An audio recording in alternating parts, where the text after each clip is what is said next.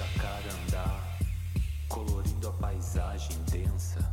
Nunca vi imagem tão intensa, eu absorvo e sinto. Não consigo te explicar, irmão. Tudo muda num instante, zaz. É como estar no céu em plena paz, vibrando amor e energia. Andei de estrela em estrela, conheci um universo raro. E no passo do meu pulso eu paro e me acordo sorrindo.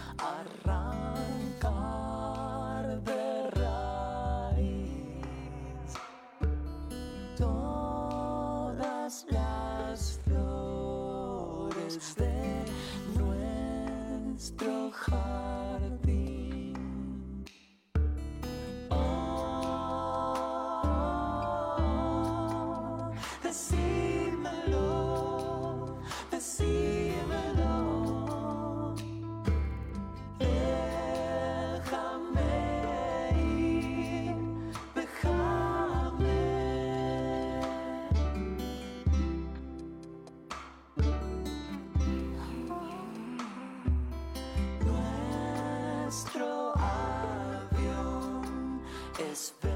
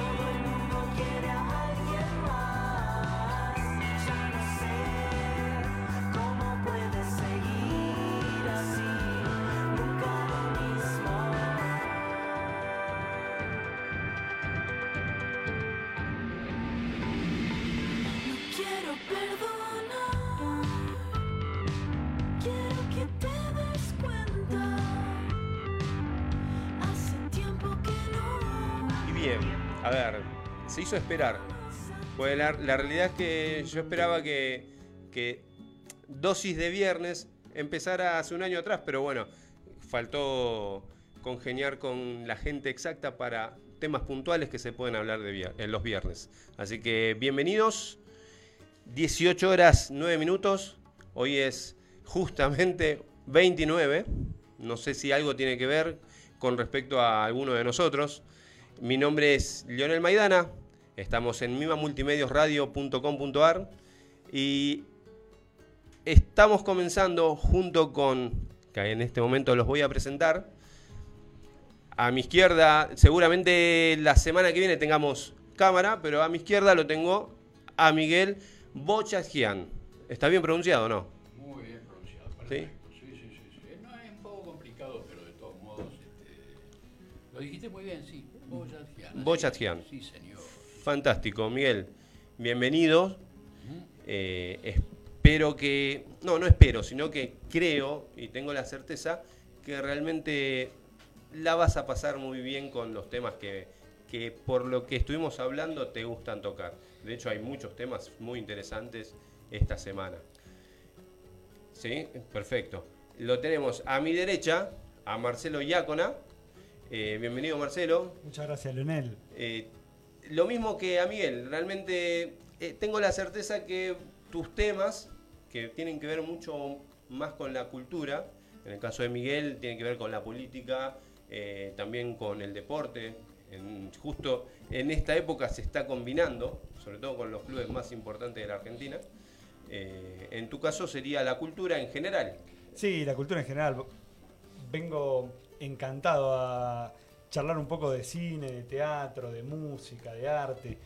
Pensando en, en, estas dosis de viernes, cómo podemos pensar en el fin de semana, ¿no? ¿Qué se puede hacer? Claro, justamente por eso, por eso te eh, creo que estamos, o sea, una mesa se, se abre, se hace con cuatro patas, se apoya en cuatro patas. Tenemos la parte política y deportiva mezclada con Miguel, eh, yo solamente conduzco, eh, lo tengo a, a Marcelo en cultura, música, en cultura, cultura general y falta la cuarta pata, que no es menos joven. importante, la más joven.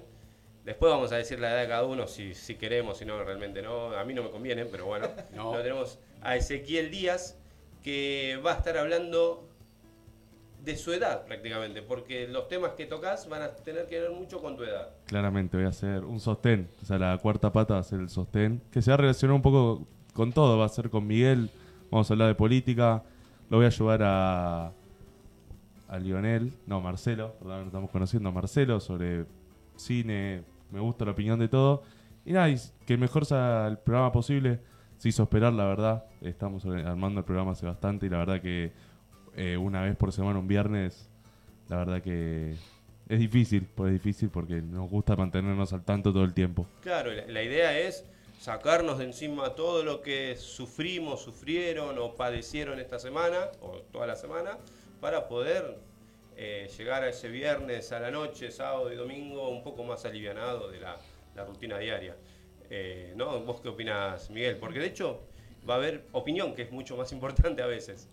Claro, porque en definitiva eh, esto es informar, bueno, uno puede informar eh, de determinado hecho trascendente, o al menos para nosotros trascendente. Eso es lo que yo siempre pienso. De lo que uno habla, de lo que uno eh, debate, ¿le interesará a la gente? ¿Sabes que me lo vengo preguntando desde hace muchos años?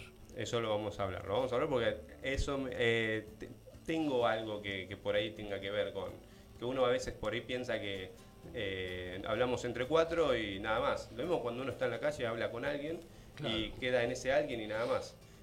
Y si realmente no es así, Y si hay mucha más gente que le interesan un montón de temas de los que no se habla habitualmente, claro, porque por ejemplo ayer hubo un tema muy importante que estuvo eh, en todos los medios tradicionales.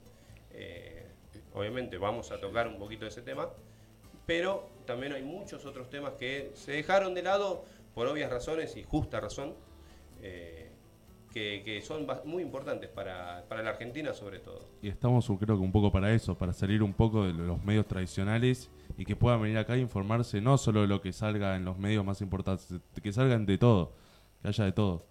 Creo que eso es importantísimo. Claro, así que bienvenidos, dosis de viernes. Eh, para que ya tengas en cuenta, después lo vamos a ir repitiendo, tenemos un teléfono que, nos, que te puedes comunicar a través del WhatsApp. Eh, acuérdate, 11 22 64 94 10. 11 22 64 94 10 y las redes arroba Mima, Mima. En la página nos escuchás www.mimamultimedios.radio. No, perdón, me equivoqué.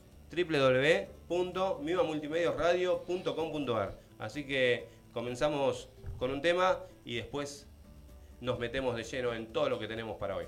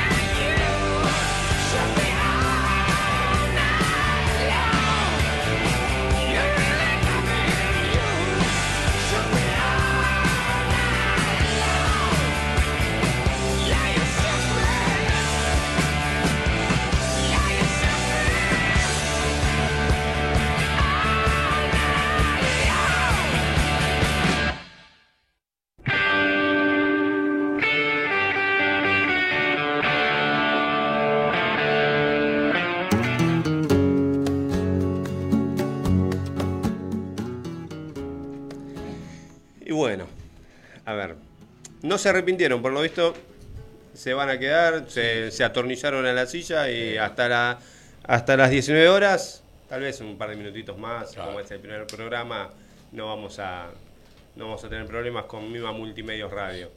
Eh, a ver, vamos a hacer un, un punto y aparte.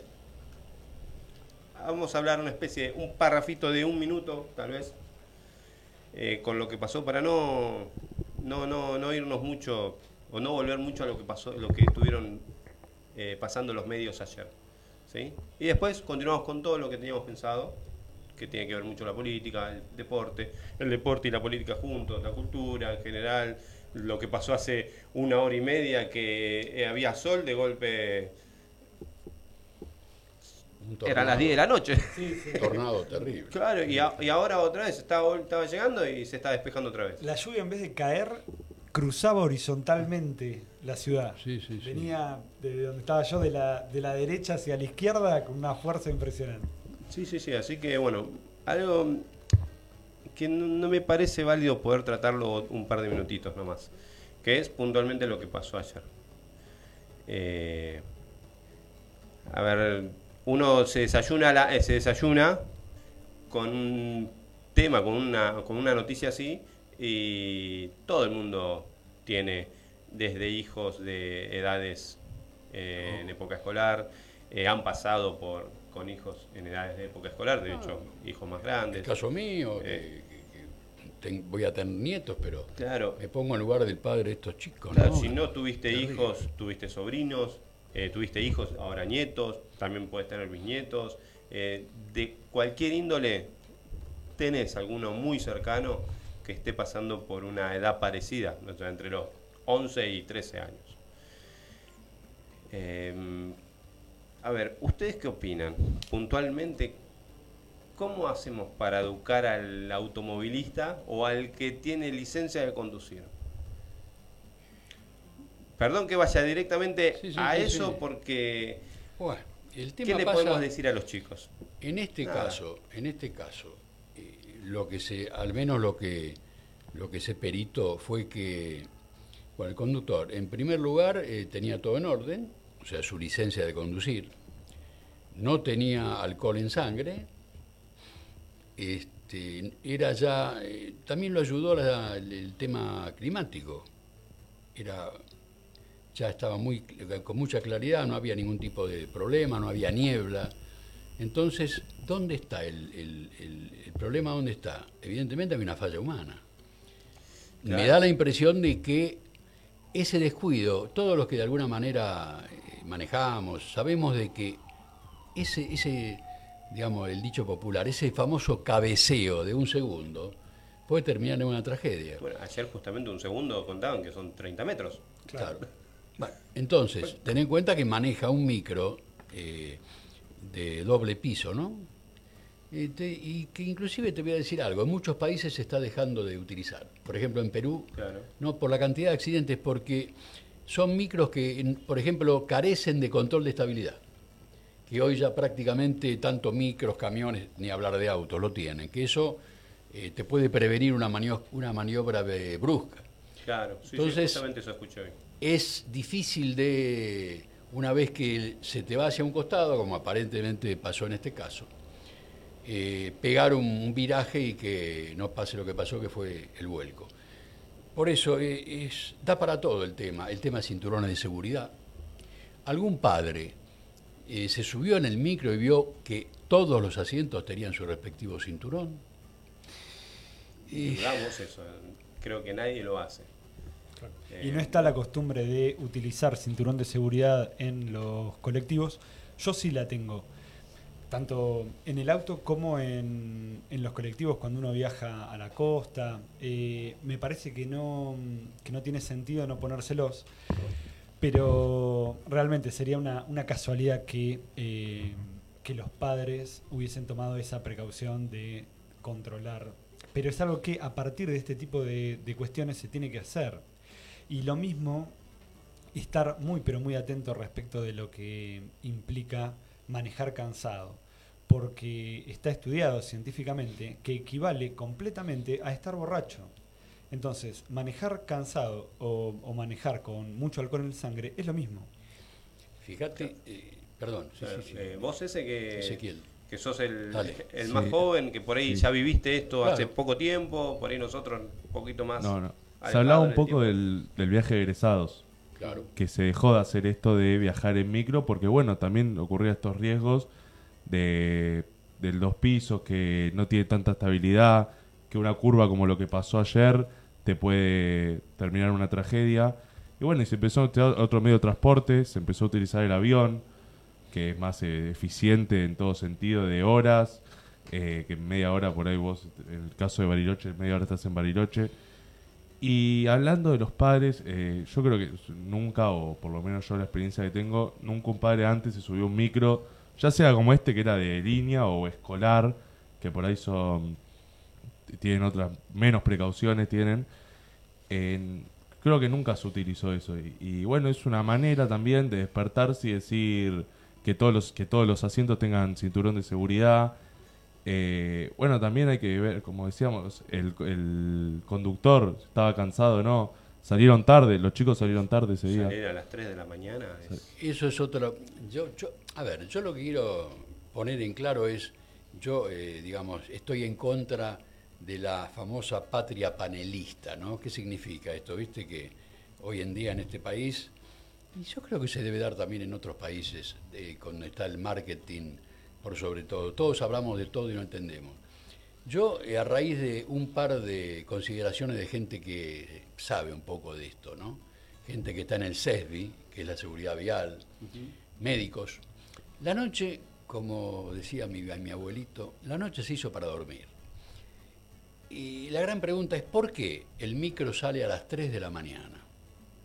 No había posibilidad de que salga. Bueno, yo tengo una información que no sé si, si conviene darla, bueno, porque es algo que está muy ligado a, a- a lo que los padres pudieron aportar en cuanto no nos olvidemos que este es un colegio de gente, entre comillas, laburante, de gente de clase media hacia abajo, o sea, que quizá no podían costear una noche de hotel. Porque yo pregunto lo siguiente, si el micro hubiese salido a las 3, 4 de la tarde y los chicos llegaban a la costa a las 10 de la noche, bueno, se alojaban en un hotel y al día siguiente iban a Mundo Marino, esa fábrica de chocolate que también iban a visitar. Pero claro, esto te cambia en cuanto a lo que tenés que gastar, porque ya eso implica un gasto mayor. Y sabemos que como está el país hoy en día, a muchos de nosotros nos cuesta cualquier cosa, entonces bueno, el micro tuvo que salir a esa hora. Ahora quiero aclararlo y con esto termino por, de mi parte, ¿no? Eh, se decían muchas cosas, pero se comprobó de que este chofer no había llegado de la costa a las 8 de la noche del día anterior. Tenía, había tenido un día de descanso.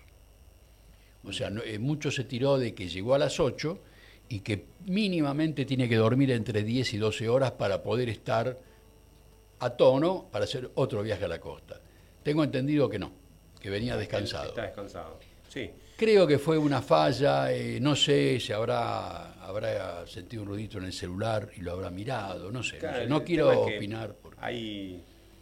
o sea, uno no quiere ser eh, brusco con el, con el con el chofer, ¿no? Sí, o prejuzgar que hasta que no se sepa exactamente qué es lo que pasó. De todos modos, la carátula es homicidio culposo hasta ahora. ¿eh? Seguro. ¿Eh? Claro. No Y lo es que- menor. Y lo que ha pasado en, en casos similares, porque si ustedes recuerdan, hace 13 años fue la tragedia de Ecos. Claro, Ah, sí, sí. Y mm, ese fue un, un caso muy, muy resonante. Yo recuerdo a- al flaco Espineta, que tenía una, eh, una familiar que había estado ahí, que había fallecido, haciendo mucha campaña de concientización sobre el tema. Y mm, lo que mm, envuelve estos casos muchas veces es la impunidad, Claro. porque la justicia no logra resolver en el término de, de Eh, tantos Que años. si mal no tengo entendido, eh, no está no está penalizado esto, no, no, no está regulado el- un accidente vial. No, el, el accidente vial está, re- está regulado en, como, como homicidio culposo cuando tiene Claro. como- e- esto Claro, como pues sí. consecuencia y se investiga dentro de lo penal y, y puede tener consecuencias. Es sin querer, pero No, no, pero, pero tiene, tiene consecuencias penales para el chofer y para los dueños de, de la empresa si no tomaron todas las, las medidas para que el colectivo esté en condiciones de salir. Pero eh, a veces estos casos son, son complejos, eh, pero más allá de la complejidad que tengan, tardar más de 10 años en resolver la situación genera un- una situación... Y sí, eh, porque tenemos. Es, es claro. verdad, 10 porque van 13 años de lo que pasó en Mendoza, ¿no? Y si bien no es un micro, pero en el 99 creo que fue lo de Lapa. Sí, el, el avión de Sí. Lapa, sí, sí. Siempre, cada, cada 10, 12, 13 años hay un accidente así, así de esa envergadura, ¿no? Es como que.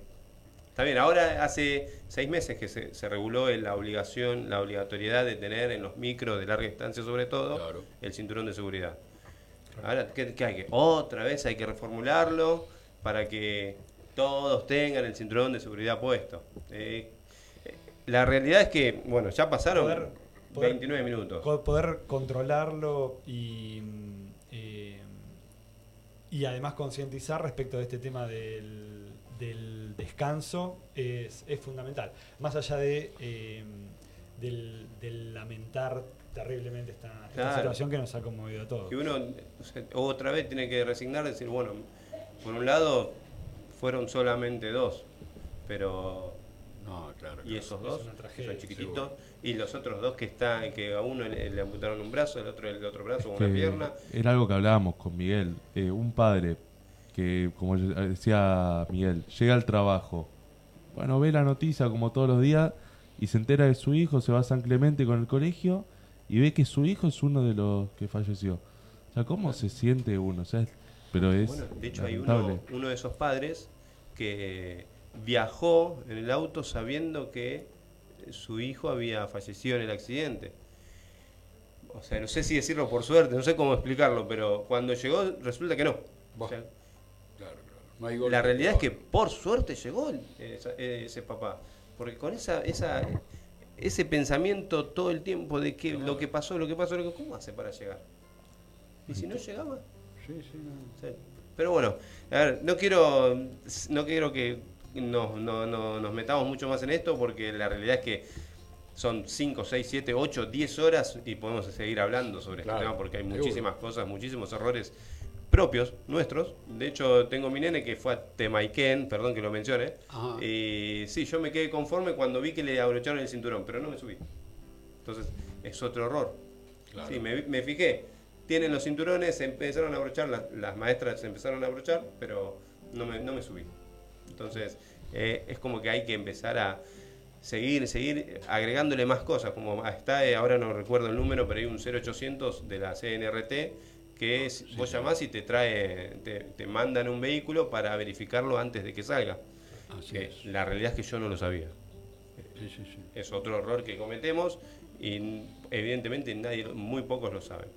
Pero bueno, vamos a hacer un punto aparte y no vamos a hablar de efemérides, ¿sí? Porque hay otro programa, Escuadra y Compás, que manda, eh, está los miércoles a la mañana, que habla de efemérides eh, semanales. Eh, pero sí algo que me mencionaste antes, Miguel, ¿qué Sí. estabas haciendo tal día? ¿Qué estabas haciendo? Y creo que podemos cambiar Sí. de tema no es algo muy divertido, pero sí nos no, podemos divertir un poquito. Pero acá un poco viene eh, a cuento lo que antes comentaba. Eh, a la gente le interesa cuando uno habla de determinados temas, por ejemplo la política.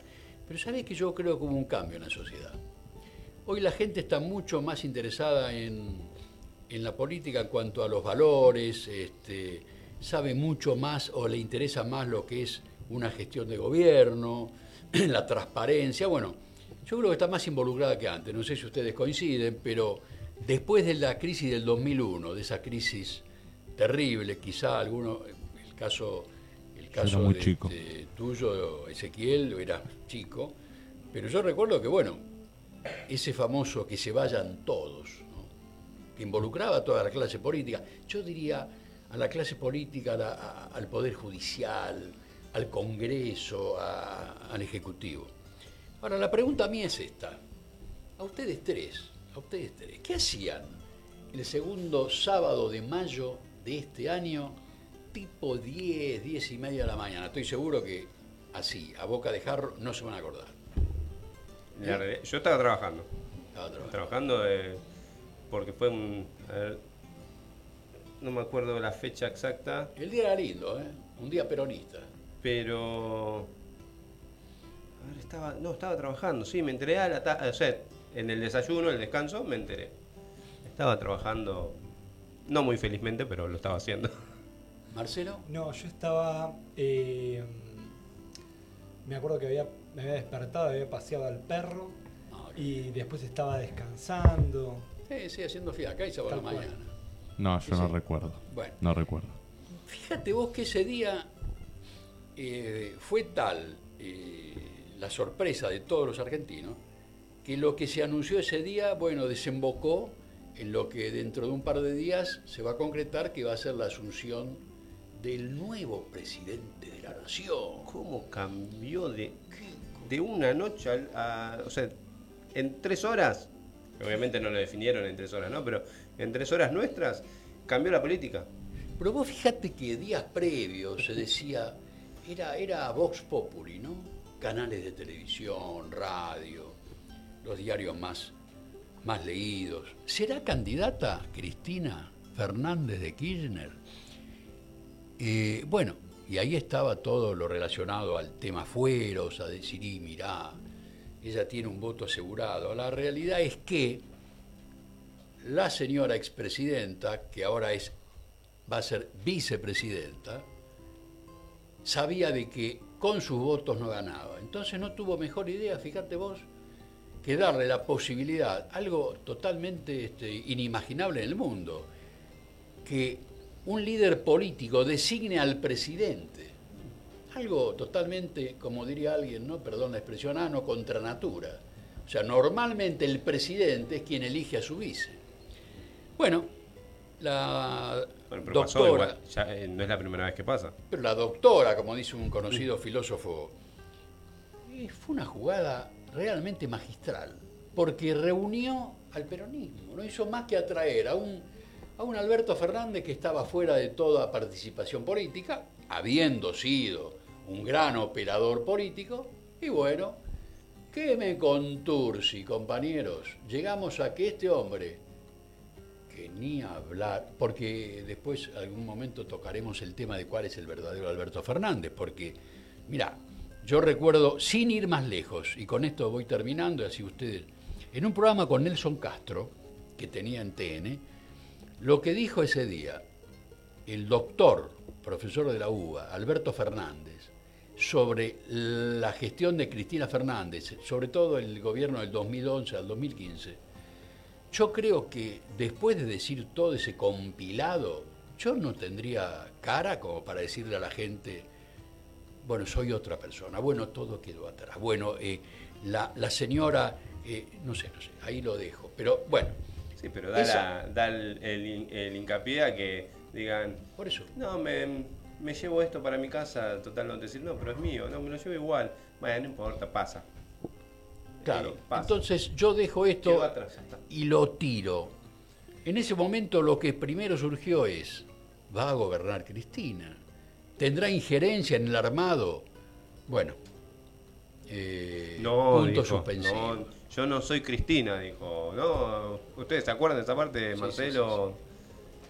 Sí, sí, me, me acuerdo. O sea, van al, al margen de, de ideología, no estamos hablando de ideología No, no, política. estamos, ¿eh? No, estamos- no, estamos no, hablando de hechos. Acá eh, todo lo que uno habla son hechos. Y a salió esta, eh, esta semana una, una nota que me llamó muchísimo la atención, en la cual eh, Alberto Fernández confesaba que antes de aceptar esta candidatura presidencial, él quería, tenía la intención de ser embajador en España. Incluso a través de algún operador político le habían preguntado, eh, ¿vos qué querías? ¿Vos qué querés? Y la respuesta de él había sido que se vaya a Macri y ser embajador en España. Mirá vos. Y, eh, Él se quería ir del país. Es la realidad. Claro, claro. y el eh, resultado fue esta, esta candidatura que lo que terminó de hacer fue unir al, al peronismo. Claro. Eh, y bueno, con un resultado eh, que al final de cuentas, es decir, al final del, del balotaje, lo que mostró es que eh, va a haber algún tipo de equilibrio entre el, en el Congreso y con, y con el Poder Ejecutivo y con, con el PJ gobernando de nuevo. Y no sé, yo sé que ustedes a veces me cargan. No es que sea optimismo ni esperanza, pero. eh, O tal vez sí, o tal vez la esperanza es el último que se pierde. Tal No, vez. no, claro, eh, claro. eh, no sé, hay, hay gente que dice que esa luna de miel que tienen todos los presidentes cuando arrancan, Alberto ya la gastó durante todo este periodo en el que ya fue. Mirá, eh, eh, voy a hablar pero no sé, también. tal vez puede existir esa luna de miel y. y- Sí, pero yo te voy a decir algo que tiene que ver mucho con mis años. Eh, Yo creo que, a ver, lo que no hizo Macri, que es blanquear la situación que recibe, ahí me acuerdo en ese tiempo, no, nosotros no podemos dar más noticias, el tema inflacionario va a ser un tema menor, eh, vamos a terminar con los, este, con los fondos buitres y demás. Todo eso sí lo va a hacer Alberto Fernández. Ya lo está haciendo Kicillof en la provincia, que es, estoy recibiendo una casa destruida que va a costar muchísimo tiempo levantar. O sea, esto te da la idea de que con algún logro económico, otra vez van a ser, entre comillas, los bomberos de la patria, como le dijo Dualde el otro día. Pero más allá de eso, yo lo que quiero llegar es que va a ser la primera vez, en eso me refería cuando hablaba de años. Yo era muy joven y viví lo que fue el famoso Rodrigazo en el año 75. Tenía 18 años. Es la primera vez que va a haber un gobierno peronista y también ahí está un poco la, el signo de interrogación. ¿no? ¿Es un gobierno peronista? Eh, un gobierno peronista eh, tiene que seguir la- el famoso apotegma del general. ¿no? Bueno, acá hay mucho gobierno, hay, hay mucha mezcla, pero por sobre todo hay una gran, eh, digamos, superioridad kirchnerista, o sea, tanto en la Cámara de Diputados, de Senadores, como en el Ejecutivo. Hay nombres que la ex presidenta o la actual vice que va a asumir ha vetado, que, se dejó de hablar. Un hombre, por ejemplo, que iba a ser eh, un, hombre fuerte en economía es Guillermo Nielsen. Pero aparentemente le bajó el pulgar la doctora porque lo considera muy pro mercado, muy, digamos, este, yo diría no neoliberal, pero que no atiende a las necesidades actuales, que son más férreas, eh, mucho más heterodoxas. Pero bueno, ¿Y a quién, propo- y a quién propuso ella? bueno, ahí, ella, ella propuso un par de nombres. Si te digo a quién propuso, eh, alguien que fue su adversario político en las últimas elecciones, Roberto Lavagna. Por ejemplo, logró, logró poner al hijo en el INDEC, cosa que veo positiva. que, Roberto Labañas, o sea, para irnos un poquito, pero no tanto, eh, después de las pasos, es, es, es una apreciación mía, ¿eh?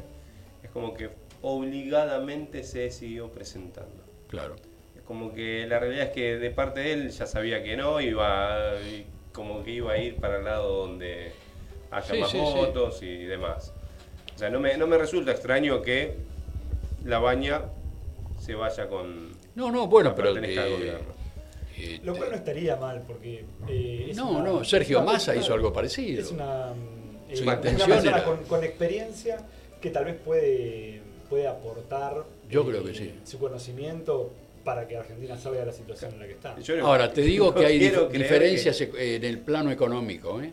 entre lo que propone la Baña para salir de esta crisis, donde tenés que atender como punto número uno el tema de la deuda.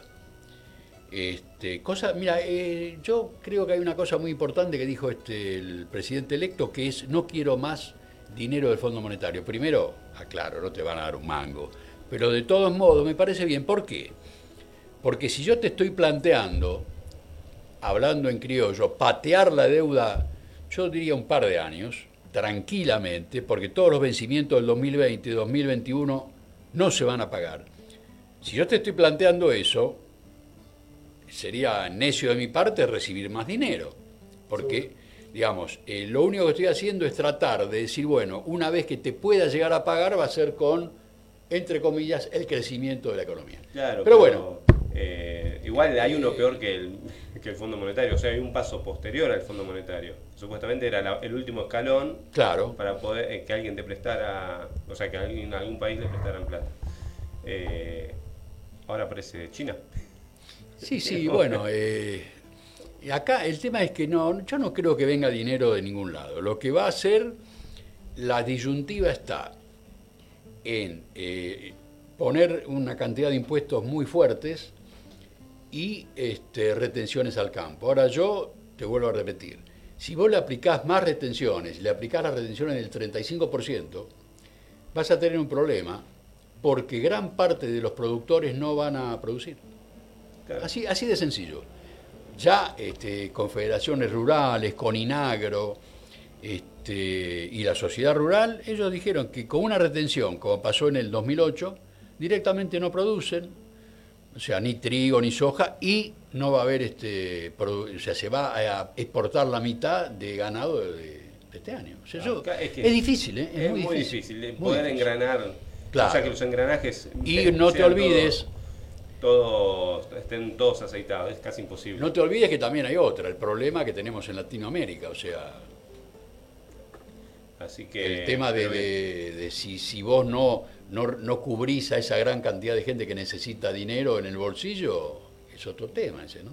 Ah, pero, ¿Cuánto dinero necesitamos? ¿Cuánto Eh, aguantará las organizaciones sociales en, como decías vos, Sí, ¿habrá luna de miel o al tercer mes le van a decir, no, Alberto? ni, ni 100 días, ni no sé si van a aguantar 10 días, pero por una cuestión de costumbre ya. Eh, bueno, pasaron 45 minutos prácticamente de, de las, de las 6 de la tarde. A ver, ese. ¿Tenés para el, después de un temita, nos podés decir el, el clima cómo va a estar? Porque la realidad es que yo me, me desayuné con una tormenta, con de golpe se hizo de noche, ahora este día otra vez y la realidad es que no sé cómo... Sí, sí, como decíamos todo. Bueno, arrancamos un día igual con humedad. Hubo mucha humedad, sigue habiendo mucha humedad. Pero bueno, ahora está parcialmente nublado, hace 22 grados. Como hace, decimos, hace una hora había una lluvia. Pero, Que menos mal que no hay, amanecieron, no hay cámaras, me parece todavía, ¿no? Porque Por no se nota. Claro. No, no, tengo problema. Ah, zafaste, Miguel, realmente. No, yo no tengo problema. Se funden todos los peluqueros conmigo. Bueno, ahora hace 22 grados. Por suerte ya estamos a viernes. El fin de semana va a estar lindo. Sábado y, sábado y domingo va a ser una máxima de 29 grados. Y domingo máxima de 24. Así que van a poder disfrutar el día al aire libre. Eh, esto se va a pasar, se pasa. Eh, ya mañana va a arrancar lindo el día. Ah, genial. Mañana, mañana voy a ir a la cancha. Bien. Cuento. A la cancha. Pero ¿Quién le- vas a ir a ver? ah, después les cuento, cuando hablen de deporte, yo les voy a contar a quién voy a ir a ver. Ya sé a quién vas a ir a ver. Ya sé, ya sé. Mandame el tema nomás y, y después vamos a descubrir a ver a quién va a ir a... a-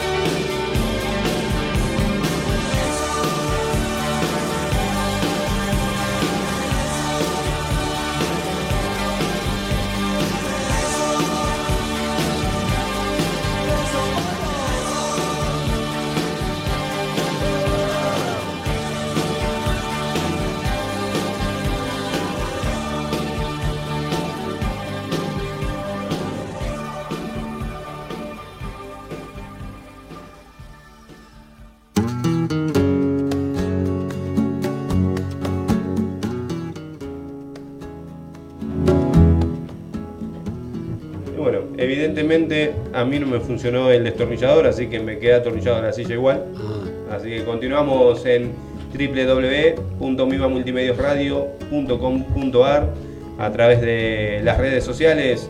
Los- no- nos encontrás en Facebook, en Twitter, en YouTube. Tenés arroba Multimedios. Y si querés mandarnos un mensaje, querés salir al aire, es nuestro primer progra- programa. Va a haber muchos más. Eh, mandanos un WhatsApp al 11 22 64 94 10. ¿sí? Acostumbro a repetirlo porque a veces la dicción mía no es, no es la, la adecuada. Así que 11 22 64 94 10.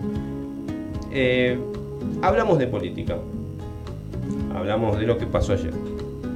Eh, ¿Por qué no hablar de deporte también? ¿No? lógico, lógico. Quedó una pregunta. Continuamos con lo que se estaba, con lo que nos estábamos yendo. A ver, vos, Ezequiel, vos lo, lo ves a Marcelo y para vos, ¿a qué equipo va a ir a ver? Y para mí hoy va a ir a ver a Racing, porque hoy puede ser que hoy juega 21 a 15 con Defensa y Justicia, así que por ahí puede ir a ver a Racing hoy. Frío, frío. Yo para mí va, va por el lado de las rayas, pero no. Vos, Miguel, a ver, si no lo conocieras, ¿lo ves a, a Marcelo? Y yo diría que tiene que ir a ver al, al puntero, choque de punteros. Ah, lo tiene que ir a ver a Bo- Boca. Boca y Argentino Junior. Frío, frío. Bueno, él va, él va a la provincia, lo que es capital no. Ah, él, él es provinciano. Pero. eh, Del sur. Pero no, no, no cualquier lado, ¿eh? estamos hablando de la capital de la provincia de Buenos Aires. Ahí está. Ahí No, está. vamos por ese lado. Tibio, tibio. Yo, yo dije rayas, pero me parece que es una sola raya horizontal. ¡No! ¿Cómo que Congelado. Eso es congelado, eso es congelado. No, Voy a ver a un montón de rayas verticales rojas y blancas a estudiantes de La Plata que mañana a las 17.35 enfrenta a Atlético Tucumán e inauguramos nuestra casa, nuestro estadio 1 nuevamente. ¿Después de cuánto tiempo? ¿Cuánto tiempo ¿cuánto esperaron? Entre 14 y 16 años. Pero creo que valió la pena, es hermoso el estadio. Sí, sí, sí. Iba a decir iba a la secundaria, pero no, no, en realidad no, ya no iba a la secundaria. Muy coqueto, Pero- muy coqueto. eh, tiende a ser un estadio tipo de, no sé, tiene algo de inglés. O sea, está cerca de la gente. No lo, no lo tomo como una chicana, puede ser No, lo, de, no, no, lo de no. por Verón. Por Verón, Lo- y puede ser, sí, pero, tiene lo de, pero tiene lo de inglés de no tener eh, alambrado. Claro, claro. Lo, lo único que eh, todavía no descubrí es si en algún momento vuelven los visitantes, habiendo estado en el estadio en la, en la inauguración, no vi lugar para donde pudieran estar un hinchada visitante. Tal vez la idea es que no vaya. No, yo creo que no va. eh, Puede, falta mucho puede para ser, que y sabes vuelva. como que no, no, lo, no lo terminó de, de entender o de, o de asimilar o de acostumbrarme tal vez a que, que en los partidos Es que- no haya público Es que el fútbol cambió, por desgracia, por la violencia, pero por otro lado por los intereses. Si vos me decís, "Ri- a River le conviene llevar visitantes, dejar de tener, no sé, 10.000, 15.000 personas en que el aparte son socios tantas veces. A Boca le conviene, a, No. iba a decir Vélez, pero no, perdón, no, no, Vélez no. Eh, a Estudiantes, a Independiente, a Racing, o sea, los, los equipos de mucha Convocatoria. de mucha convocatoria. Eh, nos vamos a Rosario, tenés a Newells, a, No, a Rosario, a no, Rosario no. Central, a Talleres. ¿Les conviene realmente? No, porque O sea, yo. se llenan eh, los estadios, sí, pero ¿les conviene? Los equipos rosarinos llenan los, los estadios. La gente de Nube y de Central no mete menos de 40, 50 mil personas todos los domingos, juegue con quien juegue.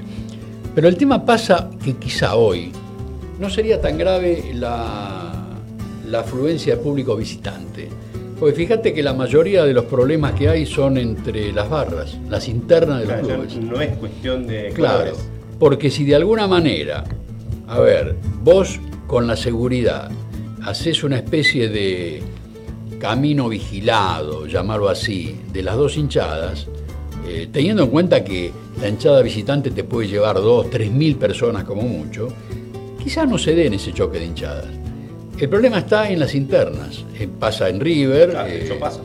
entonces, bueno, ahí está el tema. Eh, Hoy la barra brava, que sería un tema para un programa de otro momento, no es la hinchada, no es la hinchada de, por ejemplo, en mi caso, que veo a determinado club desde hace muchos años, de decir, bueno, no es la hinchada de los 70, yo diría, donde había siempre algún tipo de privilegio, pero no era la barra de hoy que llega a tener connivencia con este, el tema de la droga, de manejar todo lo que son los famosos puestitos de choripán, estacionamientos cercanos al club eh, y, por sobre todo, injerencia en la política interior, porque los barras conviven con muchos dirigentes, eso hay que decirlo, la gente lo sabe, este, la gente lo sabe y sería muy hipócrita, al menos de mi parte, eh, no, no entender de que la barra brava hoy es, es algo que es un monstruo que se creó y es muy difícil desterrarlo.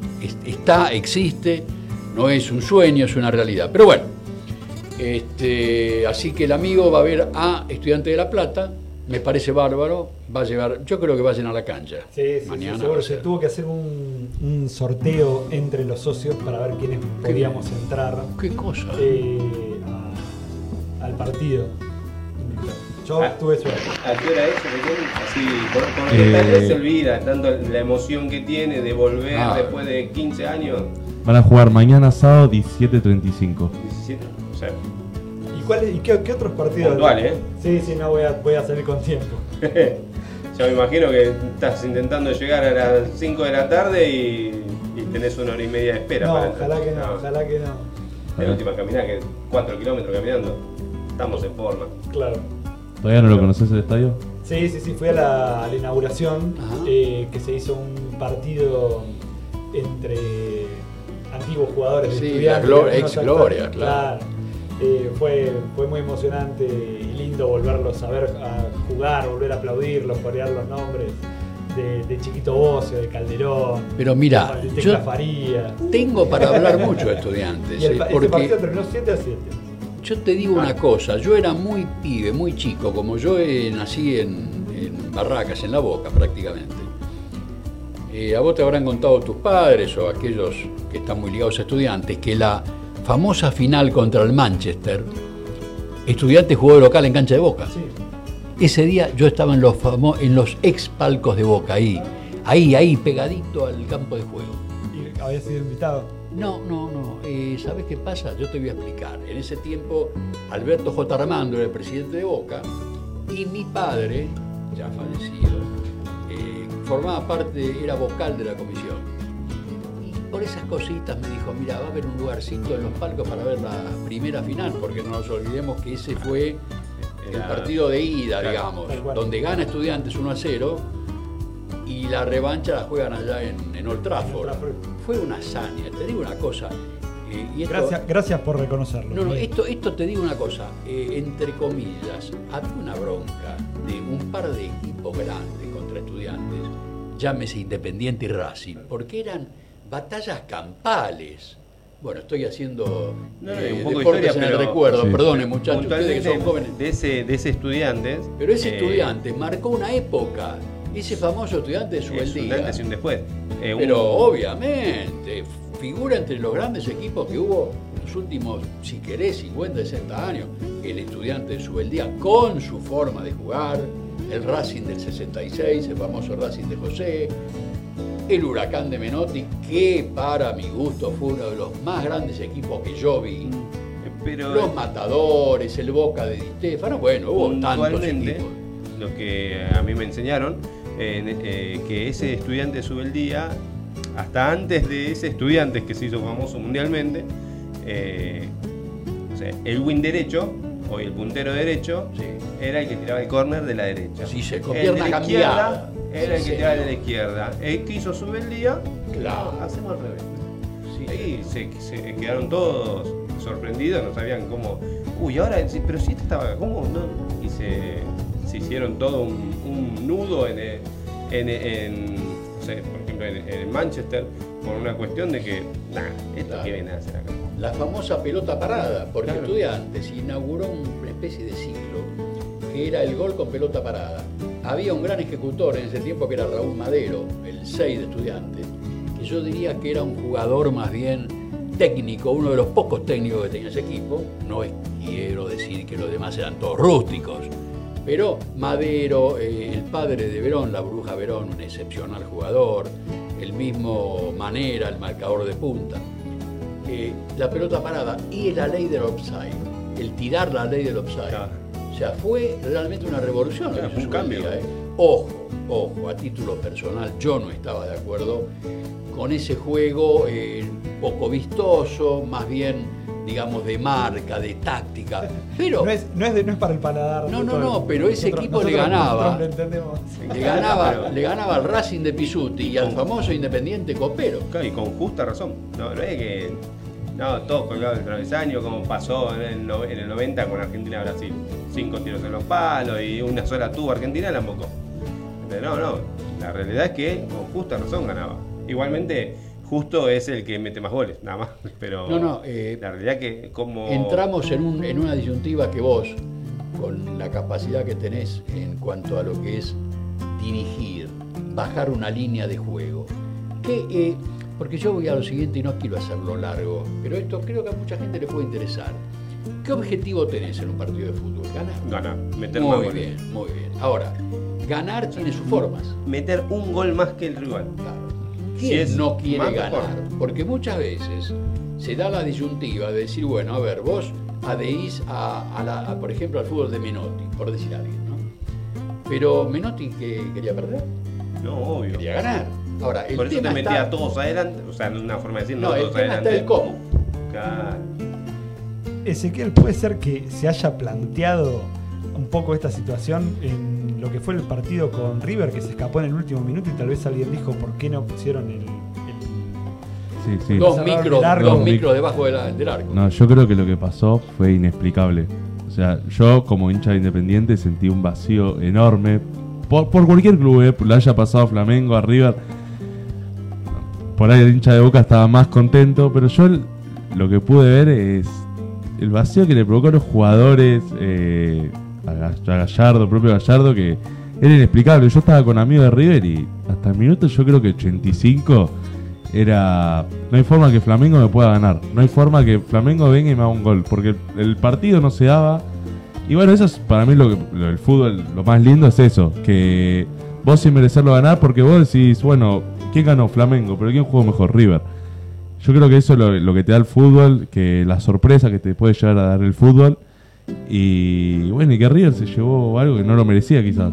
Y yo como hincha ajeno, hincha no independiente, lo miraba y decía, pobre River.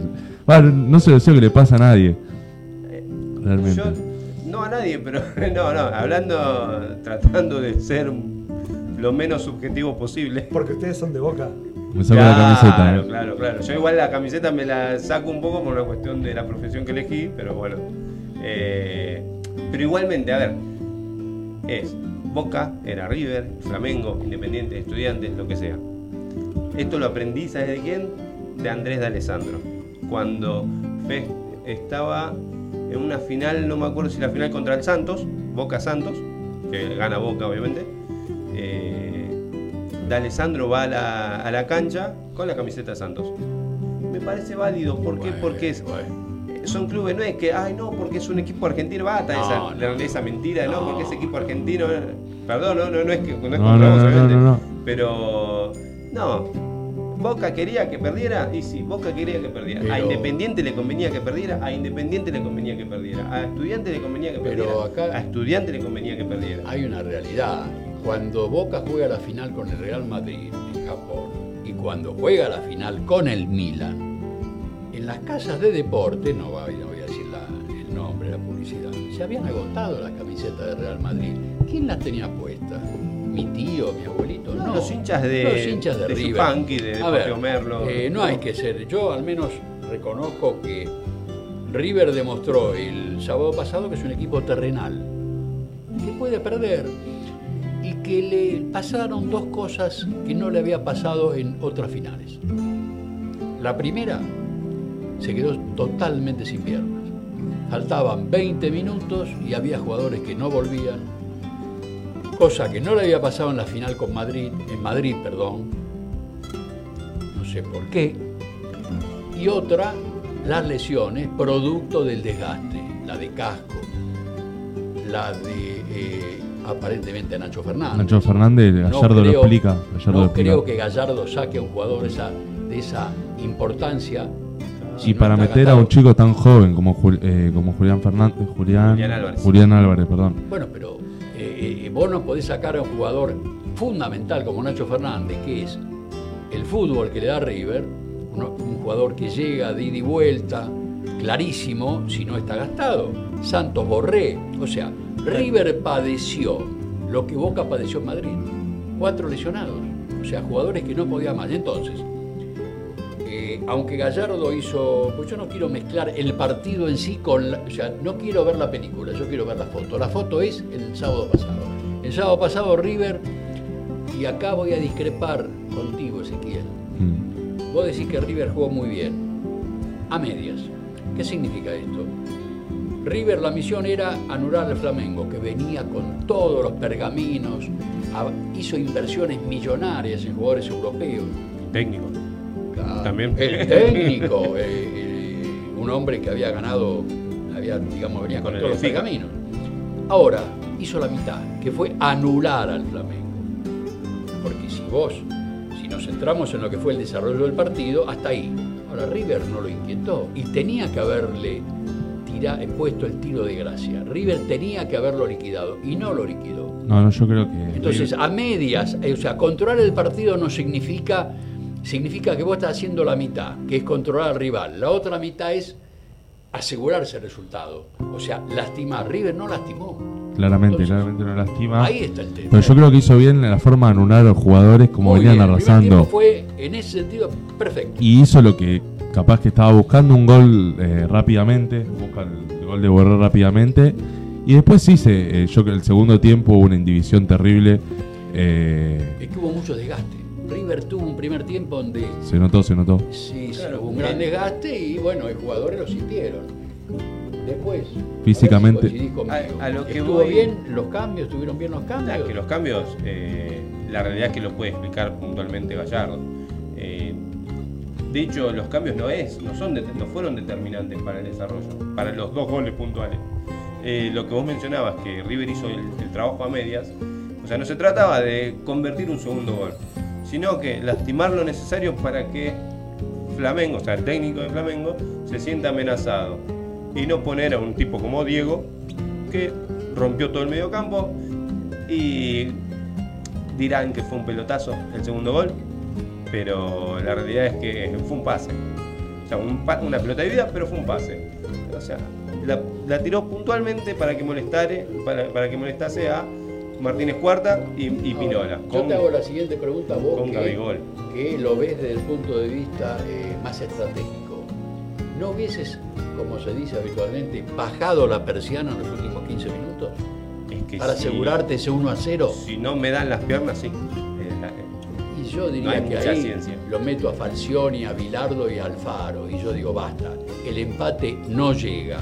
Meto dos cabeceadores, eh, no, no fue ni una cosa ni la otra, a ver Claro. si soy claro. Sí, Eh, sí, ojo, sí. no quiero darle a Gallardo porque No fui eh, no, tiene no. méritos de sobra como para él imponer condiciones en nuestro fútbol, es lejos el mejor técnico, pero Gallardo demostró que es terrenal. Se Ah, equivocó, se equivocó y eso Hablando de un partido como- nada más, como- eh, no, no es que. no, no, pero escúchame, como, a ver, eh, gente que estamos ligados al fútbol de una u otra manera, lo tenemos que decir. Se equivocó, hermano. Eh, River cuando pierde hace mucho ruido. Y cuando fue lo de la semifinal con Lanús, yo particularmente me fui a dormir con un River tres goles arriba. Sí. Y a la mañana siguiente me encuentro con que había perdido el partido. El otro día hubo mucha gente que dijo basta, faltando, yo diría 10 minutos. Para el, para el, hablándolo así, para el bostero, ah, esta gallina No, otra vez. Yo digo, La realidad que no. yo digo, la vara tiene que ser igual para todos. Porque si la vara no es igual, entonces estamos en el horno.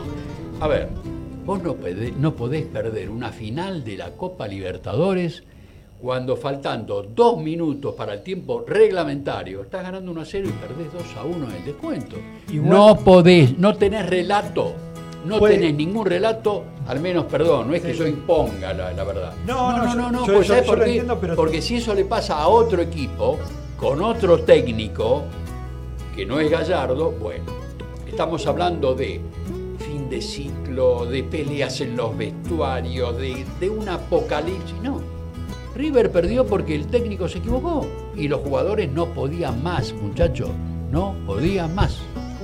No, yo decía que para mí es algo que puede pasar, a nosotros no, y por eso yo nunca cargo con lo de ser subcampeón, porque Estudiantes ha tenido la suerte, o la desgracia, de ser subcampeón muchas veces, lleva mucho esfuerzo llegar a ser subcampeón, y te puede tocar ser subcampeón eh, del mundo, como nos pasó a nosotros después de ganar la Copa Libertadores, la última, y perder por goles en el último minuto.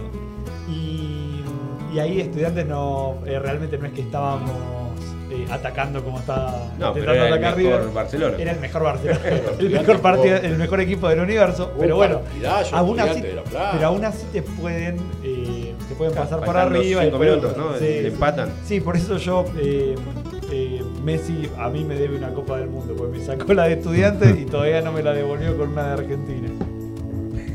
la verdad que me sorprendes con lo que es. No, vol- volviendo al Gallardo, yo creo que son cosas del fútbol. Eh, Gallardo le vino saliendo, todos los planteos que tuvo le vino saliendo para mí impecable, no se le puede reprochar nada. Y yo creo que dos pelotas que pudo haber tocado Flamengo le llegó el gol y le costó el partido. Pero no creo que haya sido culpa de Gallardo. No, o tampoco ¿qué le culpa de a Prato. decir? Tampoco culpa de Prato que habían Para Prato dicho. que pierde la pelota tres Eh, cuartos de cancha Ah, adelante. el 50 jugador metros más. hacen después. Sí, No, no, no, no. nada que ver. Eso de. No, la verdad que eh, eh, estén- estamos tocando temas para tener programas y programas de No, o sea, pero lo de dos Prato horas de fútbol, dos fue- horas de política. Quizá Eh, fue la mala decisión de no jugar con un compañero.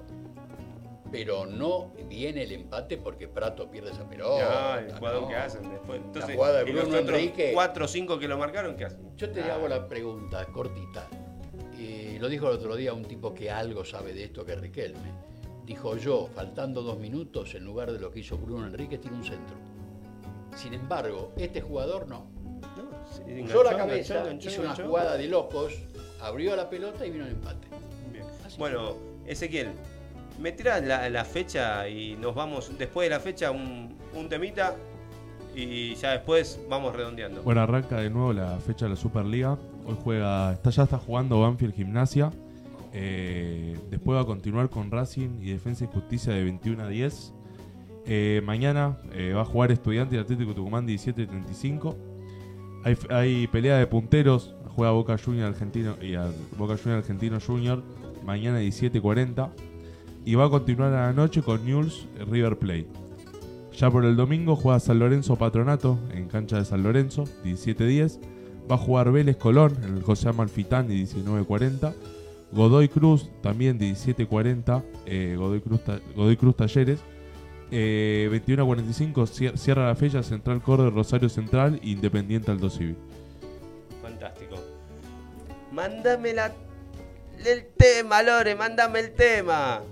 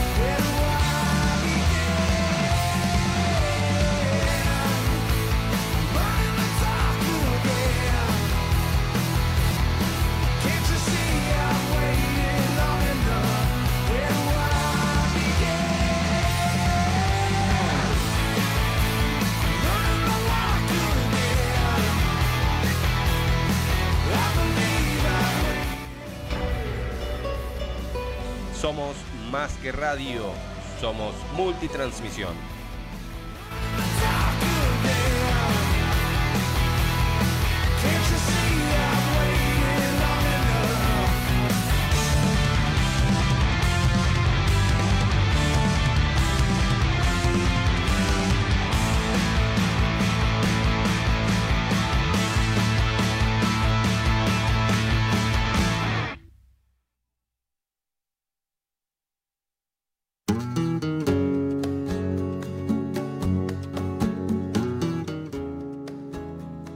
Toca a mí?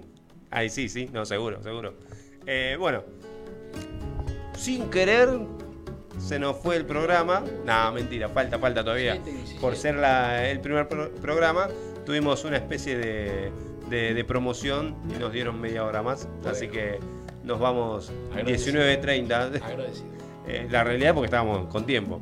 Pero nos, nos falta un tema que no es menor, que es hablar de cultura general.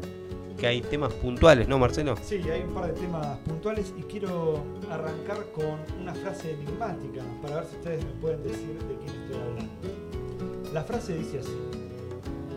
Una vez me pregunté si todo esto, señala su casa con las manos, si todo esto tenía sentido, si mi misión en el mundo no era otra. Pensé muy seriamente en dejar todo e ir a trabajar con los pobres al África. Al final no fui, por el calor. Yo sufro mucho el calor. Tal vez si las cosas fueran mal en Canadá iría. Yo, yo, yo, yo, yo. Yo- yo, yo- yo, ya sé quién es, ya sé quién no, es. Yo, yo, yo. Mirta Legrand. No. Luli Salazar, la operadora política del momento. No, esta es la fácil, este es Marcelo Tinelli. Lo dijo No. en el anterior programa. Sí, pero no Bueno, yo me puedo ir para el lado del fútbol, ¿eh? Claro. No, no, Lo no, dijo no Maradona. No, no estuvieron mal, no estuvieron mal las, eh, las ideas que tiraron. Pero esta es una frase muy conocida. A muy ver, conocida. ¿hombre o mujer? Mujer, mujer. Mujer. Una mujer muy, muy rica. Cris miró. Muy rica. Ah, no, mujer. Muy rica que. eh, Pero fue una Yo- frase actual o de no, hace no, una- décadas. e- ella falleció. Es una frase de hace un par de décadas en una biografía. Y uno, la- yo la verdad que eh, puedo ser muy, muy, muy, muy crítico de, eh, de la forma en la que se haya manejado. Millonaria. De la manera en la que se hizo millonaria en la No me acuerdo el nombre, no me acuerdo el nombre puntual, pero el nombre de pila, pero sí el apellido. Onassis. No, tampoco. Cristina. Tampoco, tampoco. Cristina Onassi. A digo. Cristina no, Onassis. No, vos- no, por Pasa favor, que eh. tengo vetado el nombre. No, no tiendan mal que yo no, Tampoco, ahí no me tampoco. meto. Bueno, basta de misterio. Estoy hablando de Amalita Lacroce de Fortabat. Uno Bueno, realmente puede criticar cosas como esta frase, pero su paso por el mundo dejó una colección de arte que vale la pena visitar. Queda en, el primer dique que uno tiene en Puerto Madero, Puerto Madero del lado de enfrente de los restaurantes. Es un museo y galería. Y ahí lo que uno encuentra es una gran colección de arte argentino especialmente eh, que va recorriendo en orden cronológico y con explicaciones distintas etapas del arte argentino. Entonces se pueden ver un montón de, de cuadros que van ilustrando esta... lástima que no nos pueden ver, ¿no? Son- No, no. algunos son bárbaros. No sé, a partir de la semana que viene puede- empezamos a. No, uno puede, uno puede ir a visitar No, no, claro, esa, esa colección. Sale 140 pesos la... Justamente te iba a preguntar, ¿eh? Eh, ¿los valores que manejan es No, a los no, que manejaba no, ella no son 100 o los que podemos 100 manejar nosotros? No, No, es para que, es para que Son accesibles. Sí, son accesibles. Y, y se ven muy lindos cuadros de, de Berni, por ejemplo. Eh, Ay, hay, ay, Una, hay cuadros muy, muy grandes. Uno es una, una familia eh, típica argentina por comer un asado. Eh, día de estancia se llama ese. Y hay otro que es sobre la difunta Correa. Y entonces también es un collage. Eh, esos son de los más importantes en la, en la colección Fortabat que está en, en el primer subsuelo.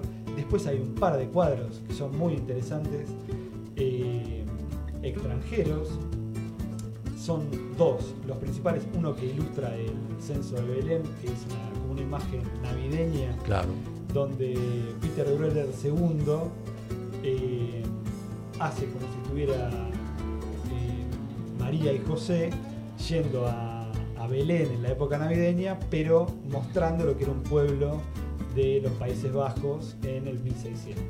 Entonces ese es muy, muy interesante y de William Turner, uno de Julieta en Venecia. Y lo que les recomiendo, aparte de ver esa muestra que está permanentemente porque es la colección, es ir a ver a eh, la muestra que se llama Crónicas de Nueva York de Rómulo Macchio. Rómulo Macchio era un, un artista argentino, un pintor. eh, ¿Argentino? sí, argentino. Le decían el Marlon Brando de la pintura. Era un Mirá tipo sí. eh, medio cabrón, dicen, con pocas pulgas. Y vivió en distintos lugares del mundo. Uno de esos lugares donde vivió fue en Nueva York. E hizo unas, unas obras que todos podemos reconocer porque Nueva York tiene esa característica de ser una ciudad que todos reconocemos por haberla visto en las películas. Claro. Y estas, estas pinturas, muchas, de muchas se basan en fotografías, pero es, eh, es notable poder ver la diferencia entre lo que es una fotografía y una interpretación del artista sobre lo que está viendo, sobre lo que son esos lugares eh, icónicos de Nueva York, como pueden ser la calle, una subida del subte, una Manhattan, el Bronx. Claro, eh, una calle, el, el que más me gustó es una escena en, en el Bronx donde hay eh, cinco Papá Noeles borrachos tirados en el piso. Sí, bueno. Y entonces esa es la, la imagen del el lado B de la, de la Navidad de Nueva York. Justo para esta época. Claro, esa, De, hecho ya me quedó grabado. Rómulo Macchio. sí. Hay varios que le voy a, les voy a decir así. así medio tosco. Yo los- lo- les recomiendo entonces que vayan a, a conocer esa, eh, esa muestra. Y si se quieren quedar en su casa, hay una gran película para ver en Netflix. Ah, ¿qué, qué- qué me querías contar? Dejamos en suspenso. Toy Story 3. Esto, esto no está guionado, ¿eh? que, que- que- que pongamos en pero es claro, radio en que se vivo. sepa que esto me y, y voy a, a comentarle algo acá a Marcelo, ya que él es un entendido. Yo, cuando era jovencito, era compañero de tribuna, yo diría de tribuna de socios de mi club. Y mi- uno de mis compañeros de los que siempre estábamos en el mismo lugar todos los domingos era un, uno de los más importantes, eh, yo diría pintores, artistas, plásticos. ¿Sabés a quién me refiero? A Pérez Celis. Ah, Vos sabés que era un fanático, fanático, hincha, eh, bueno, De de, Boca. de. Vos sabés que pintó Sí. todo, él vivía enfrente, en la calle fueron- Iberlucea. Cuando fueron los 100 años, él hizo eh, como un logo de esos 100 años. Sí. Y eh, mi papá trabaja en el, en el Hospital Argerich. Ajá, y- mirá vos. Le dieron en un, eh, en un evento que habían organizado ese cuadro se lo firmó. Eh, una impresión, ¿no? Bueno, Así que tengo ese recuerdo de, de Boca con Pérez Celis que es. eh, Yo la te estoy hablando de la década del 60, fines de los 60, cuando él era un desconocido. Simplemente eso te quería decir. Simplemente esa. Era fanático. Era fanático, nada más que eso te quería decir. Qué bárbaro. Yo es algo que evidentemente no, no soy, no estoy anulado, pero eh, tengo cierta, cierto grado de ignorancia con respecto a la cultura. Y me estoy dando cuenta que eh, hay muchos, muchos pintores argentinos que o sea, son muy famosos a nivel mundial y acá no, no son, no, no me refiero populares, ¿no? Pero Sí. eh, Sí, sí, eso. eso que la realidad es si no estás en tema, no los conoces. Es que eso lo sabe mucho Marcelo, es mucho más que nosotros. Pero yo creo que todavía hay una distancia entre lo que es un pintor que pasó las fronteras y que es reconocido mundialmente, como pasa también con los grandes intérpretes. Por ejemplo, tirar un nombre, Bruno Gelber o mismo Barenboim. Ya, pero se está metiendo más en, en lo popular. Porque, por ejemplo, Berni, Antonio Berni o Castanino son pintores que yo diría que eh, no hay que ser un gran conocedor para decir qué pintura, ¿no? Para disfrutarlo, seguro. para disfrutarlo. Pero yo creo que hay una distancia, ¿no? Que que se da por ahí en Latinoamérica o en Argentina, que quizás no se da en otros países centrales. Claro. Y bueno, y tenés el pum, el Perdona. pum para arriba con. con la, con la película que está en, en Netflix en este momento y que se las quiero recomendar especialmente que le den que le den play o que la encuentren en algún lado o que la vayan a ver al cine porque también está en el cine De eh, mi barrio, el el, cine de cinema Voto. de voto. Ah, El Yo vivo ahí un par de cuadritas de ahí. y se tres el cuadras de cola eh, para sacar entrada. Claro, y seguramente va a estar en los premios Oscar en un montón de, de categorías. Es, eh, Que tiene grandes actores, eh, como Robert De Niro, Al Pacino, Joe Pepsi, Yo, eh, Bo- Bobby, Ca- Bobby eh, Rey Romano, son grandes actores. eh, y bueno, y así también la película te tiene para entretenerse este fin de semana. Tres horas y media dura la película, No, pero no lo sentí. pero Eh, creo que vale la pena. Va a valer la pena. Y un director. Es un tema que yo te quería preguntar un día de esto, no sé vos qué pensás. A ver, lo podemos. eh, Lionel. Eh, primero, dos cositas. Uno, vos ponés a 10 o 12 críticos de cine que realmente son, como dirían los chicos, grosos. Y yo te estoy seguro que ninguno va a coincidir con el otro en cuanto a eh, una manera de ver determinado cine, actores, directores. Y por otro lado, otra pregunta que te voy a hacer. ¿Existe el director que, entre comillas, tiene su actor? Yo, si te tengo que decir de mi poco conocimiento, porque soy cinéfilo, pero espectador, ¿no?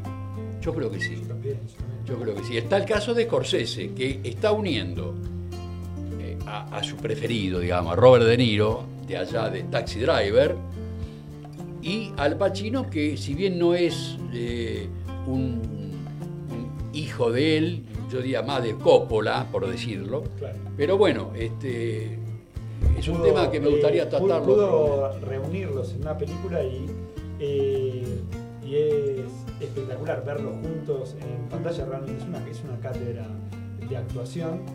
Y la película te sorprende por el ritmo que tiene, por los diálogos y por la manera de filmarlo. Es algo completamente distinto a lo que está más de moda en este momento, como si dijera con películas de superhéroes o con, Bueno, o con otro tipo de, de cosas. Bueno, que incluso Scorsese llegó a decir que eso no era cine, sino que era. sí, eh, sí, sí. Bueno, el ring. son temas para debatir. Y Es, es- es otro tema para otro programa, Claro, solamente. O sea, para claro. hacer, podemos hacer programas distintos, Lo varias que- horas a la semana. Los miles de millones de dólares que se ganan con ese tipo de película, eh, o está el cine, el cine, porque también habría que definir, acá Marcelo lo puede decir, qué es, qué objetivo tiene el cine.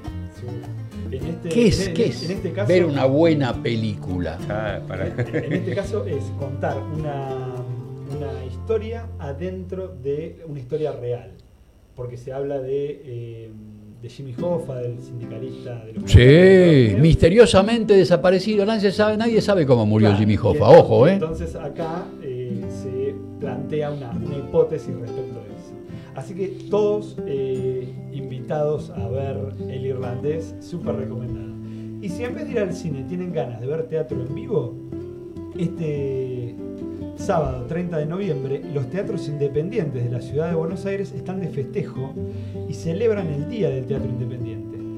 Entre las 12 del mediodía y hasta las 11 de la noche, 100 teatros independientes van a ofrecer 100 obras teatrales a 100 pesos la entrada. Ah, qué Gran oportunidad. Es una gran oportunidad para ir al, al teatro y ver una de estas 100 obras. De entre 100 obras, una te, una te tiene que, que Ahora, yo- yo- yo- yo- el teatro. Más allá de, de lo que de- no quiero entrar en un tema político, pero este, esta, esta gestión, sobre todo de la capital del De, de la capital Sí, federal, capital, de la Cava, va, de la rodilla de la reta, y yo creo que le dio bastante bolilla a la cultura, ¿no? Puede ser, O sea, sí, eh, por ejemplo, ahí Se en, realizan un montón en la de- usina del arte se han presentado en forma gratuita Estuvo hasta para hace todos los gustos. Un sí, puede de tener sus su falencias, pero eh, culturalmente Sí. Es que yo De creo hecho- que un poco se estaba perdiendo eso. Y creo que. El acceso de la clase el acceso al- trabajadora a ver cosas que realmente por ahí no tiene.